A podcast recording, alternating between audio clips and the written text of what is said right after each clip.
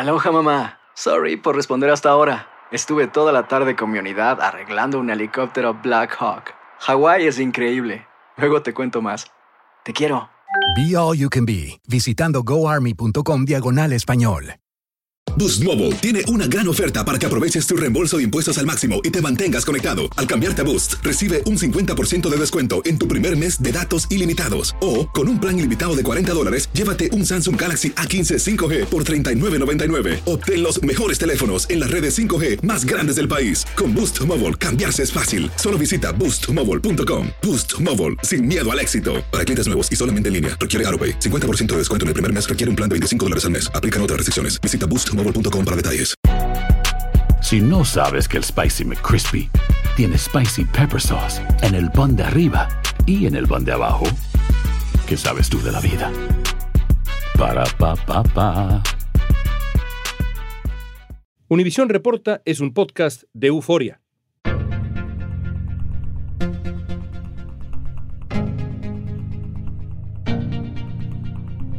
El gobierno de México ha dicho que la pobreza es un tema prioritario. Sin embargo, sus propias políticas han traído resultados desfavorables. El organismo de Naciones Unidas dice que México podría ser el quinto país con mayor pobreza en América Latina. Un análisis reciente del New York Times reveló que la pobreza en México aumentó. Y hoy son más de 50 millones las personas que viven de forma precaria en el país.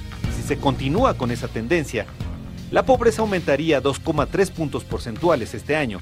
Lo cual nos llevaría de incrementos de pobreza de 1.600.000 personas que pasarían a pobreza. Oscar López, uno de los periodistas que hizo el reportaje, nos va a ayudar a entender cuál es el estado real de la pobreza en México, cómo han influido factores como la pandemia y la guerra en Ucrania y qué dicen las proyecciones. Según los expertos que nosotros consultamos como parte de este reportaje, sí ha habido una afectación por la nueva forma de manejar los recursos y sobre todo los recursos destinados para justamente combatir la pobreza. Hoy es jueves 8 de septiembre, soy León Krause y esto es Univisión Reporta.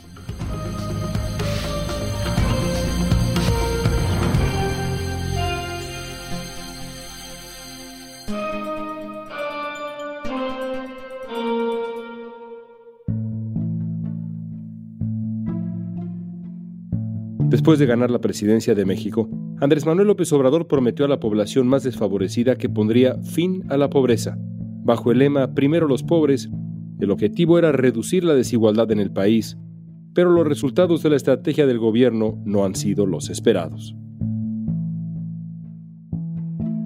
Oscar, ¿qué tan central ha sido en la campaña presidencial, pero incluso en la carrera de Andrés Manuel López Obrador, el combate a la pobreza? Yo creo que ha sido fundamental. Uno de sus dichos más importantes durante la campaña y como lo mencionas durante su presidencia ha sido primero los pobres. Y yo creo que eso ha sido fundamental para cómo se promueve como una persona, como un político, sus acciones como tratar de vender el avión presidencial. Ahora también está impulsando acciones de austeridad. Habla ahora de la pobreza franciscana y entonces creo que es fundamental de su discurso como político y lo sigue siendo durante sus mañaneras una parte muy importante.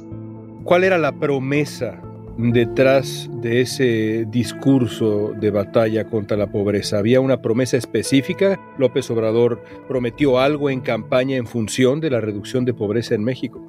Pues creo que fueron dos cosas. En primera fue combatir la corrupción y esa es una parte importante para entender tratar de combatir los lujos que se percibían dentro de la clase política mexicana, la mansión de los pinos, el avión presidencial, tratar de combatir todos estos lujos que de su punto de vista eran innecesarios para gobernar. Y al mismo tiempo era un enfoque en levantar a la gente pobre de México, crecer la economía, no solamente para los ricos o para la clase empresarial, sino para todos los mexicanos que puedan salir de la pobreza y, y avanzar.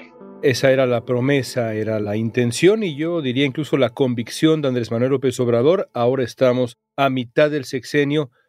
¿Cuáles han sido los resultados? Pues desde nuestro punto de vista y lo que arrojan los datos, eso no se ha cumplido. Y de hecho, lo que nos muestran los datos del Coneval, que mide la pobreza en México, es que, de hecho, hasta donde sabemos, ha incrementado la pobreza. Obviamente hay que mencionar que el mundo ha vivido una crisis terrible por la pandemia y, el shock económico que eso causó. Ahora la inflación termina por castigar la economía de las familias mexicanas que compran menos y sus bolsas de mercado no se ven como antes. Cada día es más cara las cosas y ya no alcanza la verdad. Pero sabemos que a finales del 2020 se incrementó la pobreza por 3.8 millones de mexicanos comparado al 2018. Estos son los datos más recientes del 2020. Sabemos que el 44% de mexicanos viven en pobreza, esos 56 millones de personas viviendo en pobreza. Y entonces, por lo que vemos, lejos de cumplirse esta promesa de mejorar la vida de los mexicanos, pues al parecer, por lo que vemos en los datos, hay más gente viviendo en pobreza, más gente sufriendo en México por estas situaciones económicas que son mundiales, pero se sienten muy agudamente en México. Al igual que en buena parte del mundo, en México la inflación ha aumentado. La inflación en este país durante julio pasado llegó al 8.15%, la cifra más alta de los últimos 21 años. Y lo que no queremos pues es que suba más, porque ya no nos alcanza pues. Además, el crecimiento económico ha sido lento y sigue estando por debajo de los números anteriores a la pandemia. El pronóstico de la Comisión Económica para América Latina y el Caribe, la CEPAL, es que este año otros dos millones y medio de personas caerán en la pobreza en México. Ustedes en este trabajo que publicas en el New York Times tratan de explicar lo que ha ocurrido. ¿Qué papel ha jugado la pandemia? Pues yo creo que eso es fundamental. O sea, ha afectado la economía mundial, y en un país como México, donde hay tanta gente en la economía informal, pues no es tan fácil decirle a la gente trabaja desde casa, porque para muchos su vivir depende de estar en restaurantes, en la calle vendiendo, y creo que ha sido devastador para mucha gente, pues sus negocios tuvieron que cerrar completamente, que llevaban décadas con ellos, y se ha visto que la economía se ha afectado muy gravemente para todo el país y entonces yo creo que ha sido un momento difícil para México. Pero la explicación va más allá. Ya sugerías tú que la pandemia no es la explicación absoluta de esta dinámica de la que estamos hablando, la pobreza en México. ¿Qué hay entonces más allá de la pandemia? Mala gestión gubernamental, malas decisiones? Pues yo creo que es una combinación de todo lo que has mencionado, pero definitivamente según los expertos que nosotros consultamos como parte de este reportaje, sí ha habido una afectación por la nueva forma de manejar los recursos y sobre todo los recursos destinados para justamente combatir la pobreza.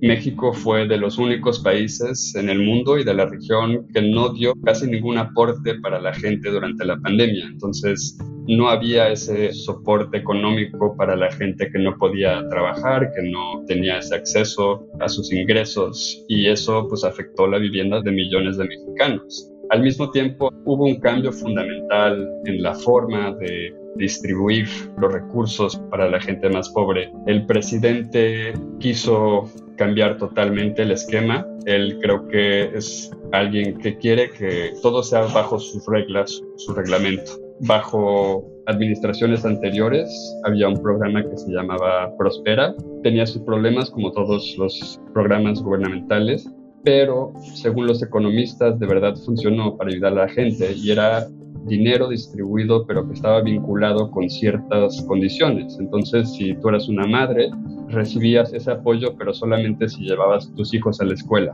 por ejemplo. Y ahora esas condiciones ya no existen. El dinero es distribuido de una forma mucho más amplia, lo cual pues tiene sus beneficios. Obviamente cualquier apoyo económico puede ayudar a la gente, pero el resultado final, y esto es según el ex director del Coneval, es que hay más dinero llegando a las familias que menos lo necesitan, porque ya no existe esta regla que dirige muy específicamente el dinero a la gente que más lo necesita. ¿Por qué no nos explicas en qué consistía Prospera? Prospera era un programa que duró dos décadas, 20 años, y básicamente daba apoyos para madres que vivían en situaciones precarias, para que sus niños siguieran yendo a la escuela y para que también los llevaran al médico. Entonces era una forma de dar este apoyo a estas familias que más lo necesitaban para asegurar que estaban utilizando este dinero para apoyar la siguiente generación. Y fue un programa que, como todos, tuvo sus fallas, seguramente también hubo ejemplos de corrupción, pero el Banco Internacional, World Bank, dijo que era un programa importante, que tuvo buenos logros y que también era bastante transparente. Y eso es otra cosa que ha faltado en este gobierno, es la transparencia. No se sabe exactamente dónde se están yendo los recursos. Es difícil demostrar eh, que están siendo utilizados de la forma como uno esperaría. Entonces ese fue el programa de Prospera que en este gobierno se canceló y se cambió a esta transferencia directa sin esos reglamentos que tenía Prospera. La entrega de dinero directamente a la población es una medida que algunos aplauden mientras otros condenan. Al regreso sabremos qué impacto ha tenido esa decisión. Aloha mamá. Sorry por responder hasta ahora. Estuve toda la tarde con mi unidad arreglando un helicóptero Black Hawk. Hawái es increíble. Luego te cuento más. Te quiero. Be All You Can Be, visitando goarmy.com diagonal español. Si no sabes que el Spicy McCrispy tiene Spicy Pepper Sauce en el pan de arriba y en el pan de abajo, ¿qué sabes tú de la vida?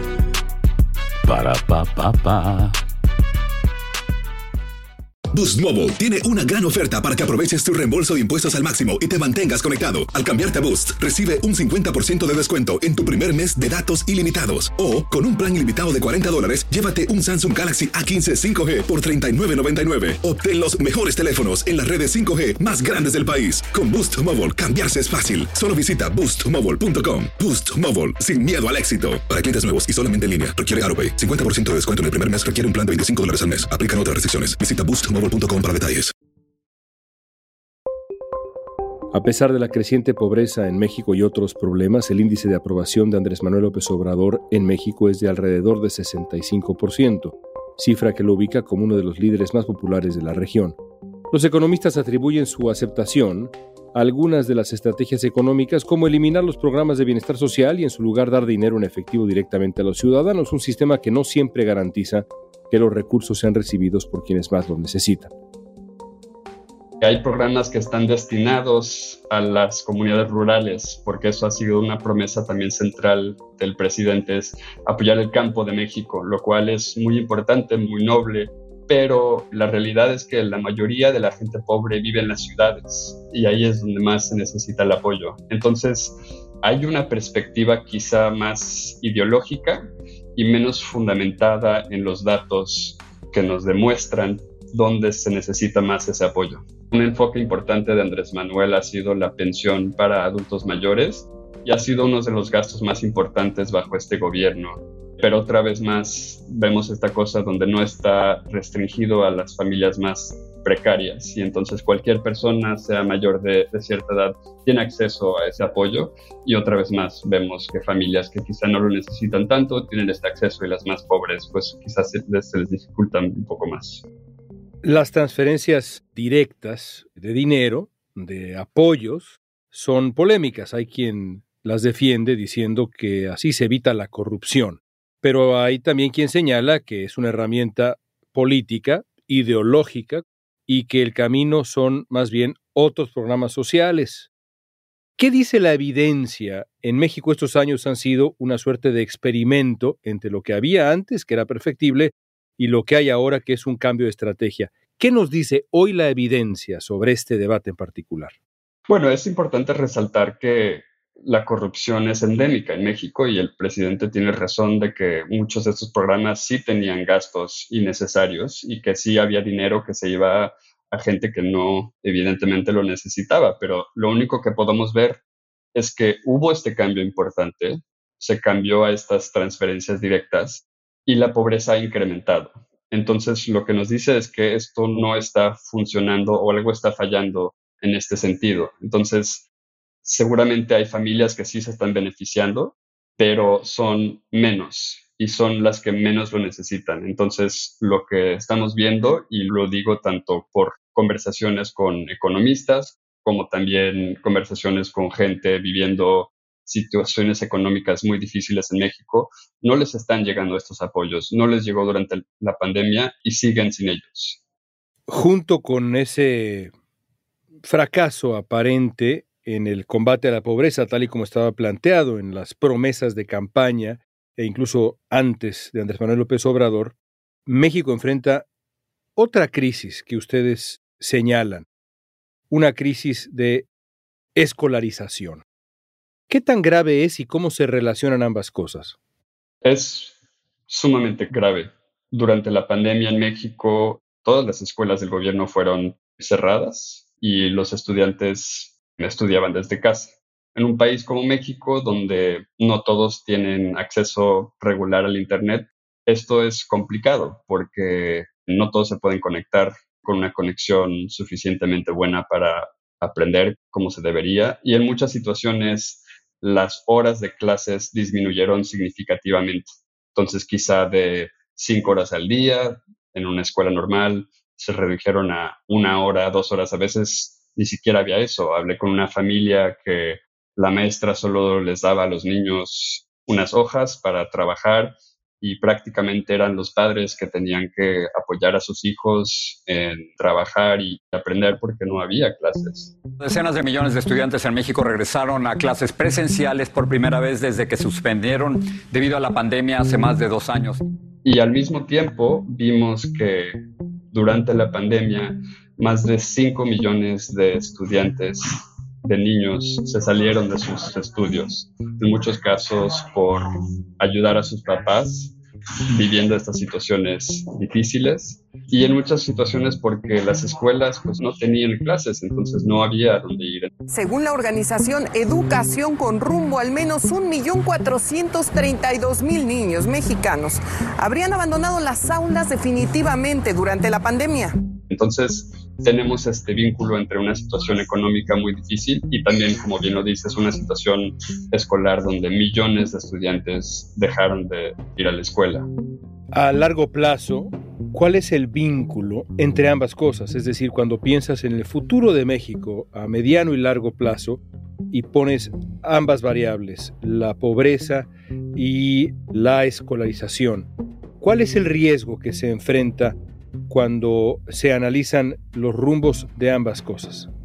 Pues yo creo que es un vínculo muy importante. Obviamente la educación es fundamental para las futuras generaciones de México, para que puedan avanzar quizá de una situación económica muy difícil, muy precaria y conseguir trabajos más dignos donde puedan apoyarse a sí mismos, tanto como sus familias. Entonces yo creo que es una doble situación complicada en donde la economía no está mejorando. Está mejorando este año. Hemos visto que sí hay un mejoramiento económico, pero no al mismo nivel que otros países en la región. Y por lo tanto tienes una generación que va a entrar a un país con menor oportunidad económica y al mismo tiempo menor oportunidad educativa. Y yo creo que esa combinación sí es algo preocupante. Hay otra variable en todo esto que es la reacción del gobierno mexicano frente a la evidencia, no solamente la evidencia que ustedes presentan en este reportaje del New York Times y que tú mismo nos has explicado aquí, sino la evidencia que parte pues de los datos del análisis que hacen organizaciones independientes en México. ¿Cómo ha reaccionado el gobierno de México cuando se les señala que su batalla por combatir la pobreza no solo no ha dado los resultados deseados, sino incluso ha sido pues eh, contraproducente. Pues no sé si específicamente esto se le ha señalado al gobierno, pero sí sé que hay un patrón con este presidente en particular que cuando se le arrojan datos, que son datos duros, muchas veces datos medidos por su propio gobierno, el presidente tiende a desmentirlos o decir su frase que ya es conocida, yo tengo otros datos. Esto lo hemos visto con homicidios, lo hemos visto en muchas situaciones. Entonces yo creo que hay una resistencia frente a los datos, a la ciencia, y hay un enfoque más en la ideología y lo que el gobierno quiere ver o espera basado en esa convicción política.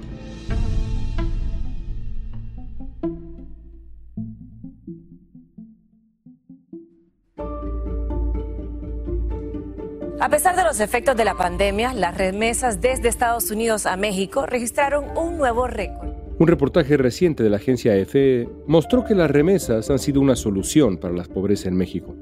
El año pasado este país recibió más de 52 mil millones de dólares, un gran récord. Al percibir el deterioro de las condiciones económicas, los mexicanos que viven en Estados Unidos han respondido enviando más dinero a sus familiares y las remesas han alcanzado niveles nunca antes vistos. En abril de este año se enviaron 4.718 millones de dólares en remesas a México, un incremento de un 16.6%. Para el medicamento, para eso lo utilicé, para comer porque no tenía y ellos son los que me han ayudado. Según el reporte, millones de hogares dependen de las remesas para poder comprar alimentos, medicinas, pagar deudas y mucho más. De seguir así, de nuevo con los datos frente a nosotros, ¿Cuál es el panorama para la pobreza en México en 2024 cuando concluya el gobierno de Andrés Manuel López Obrador?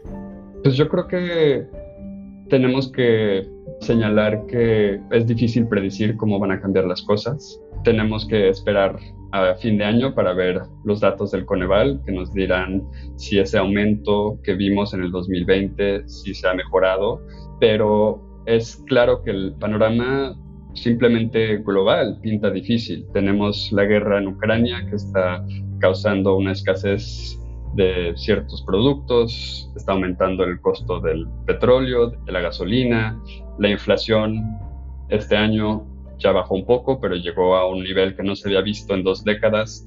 Los precios de las cosas más importantes en México, las tortillas, limones, todo ha subido. Entonces es difícil ver cómo el panorama puede mejorar de una forma significativa cuando estamos enfrentando no solamente una crisis nacional, sino también una crisis mundial causado por lo que vivimos durante la pandemia y también el conflicto que mencioné en, Rusia y Ucrania y si no hay un cambio significativo en la forma que el gobierno está manejando la pobreza, cómo está apoyando a la gente viviendo en situaciones más precarias, es difícil ver cómo las cosas pueden mejorar significativamente.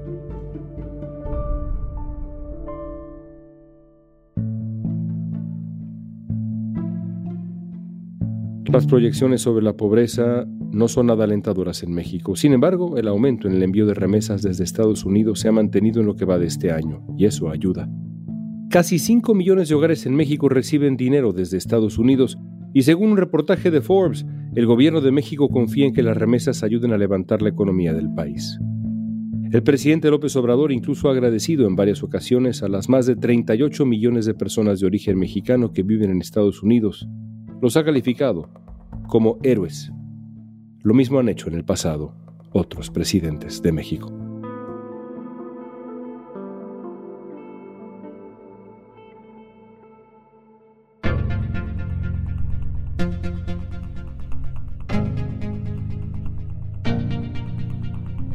Esta pregunta es para ti. ¿Representa un fracaso para el gobierno de Andrés Manuel López Obrador sus cifras en cuanto a pobreza? Usa la etiqueta Univisión Reporta en redes sociales y danos tu opinión en Facebook, Instagram, Twitter o TikTok. Escuchaste Univisión Reporta. Si te gustó este episodio, síguenos y compártelo con otros. En la producción ejecutiva, Olivia Liendo. Producción general, Isaac Martínez. Producción de contenidos, Mili Supan. Producción, Débora Montaner. Asistencia de producción, Francesca Puche. Música original de Carlos Jorge García, Luis Daniel González y Jorge González. Soy León Krause, gracias por escuchar Univisión Reporta.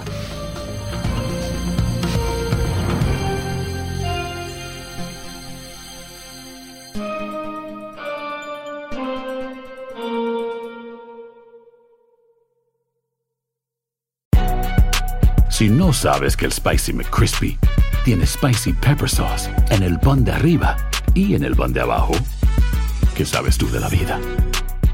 Para, pa, pa, pa.